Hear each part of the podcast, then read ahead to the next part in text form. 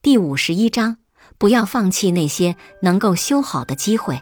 是朋友还是敌人？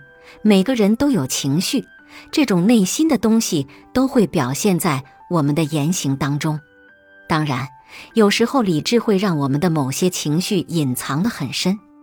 这些被隐藏的情绪一旦被某些言语激发，我们就会表现出情绪化的攻击性。被激发的潜藏情绪，就是我们对他人产生敌意的源头。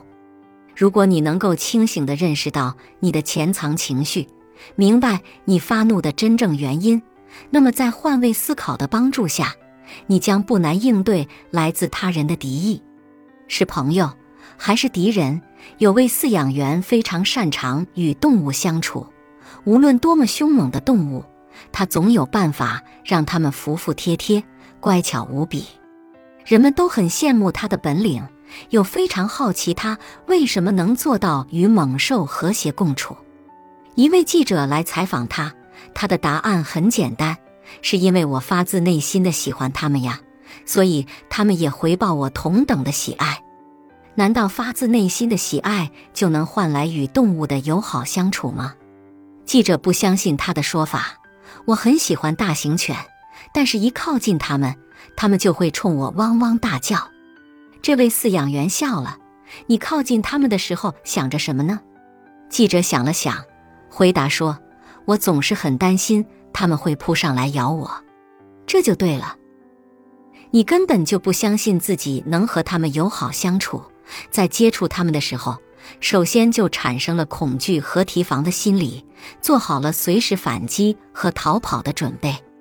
动物的感觉比人类更敏锐，它们一旦感受到你的恐惧和提防，当然也就不会对你产生接纳之心了。这样你当然没法接近它们呢。听了饲养员的话，记者恍然大悟：饲养员相信动物不会伤害他。因此，在面对动物的时候，心中只有对动物的喜爱，没有一丝一毫的敌对情绪。这种友善驯服了猛兽，让他们能够与饲养员友好相处。记者没法得到大型犬的认可，是因为他首先就对他们产生了恐惧与担忧。这种负面情绪同样会引起动物的反感。大型犬的狂吠又加重了记者的顾虑。彼此之间的情绪对立更加严重，因此不能友好相处。其实人和人之间的相处也是如此，是朋友还是敌人，首先还得问问你心里的真实想法。本集播放完毕，感谢您的收听，喜欢别忘了订阅专辑、关注主播，主页有更多精彩内容。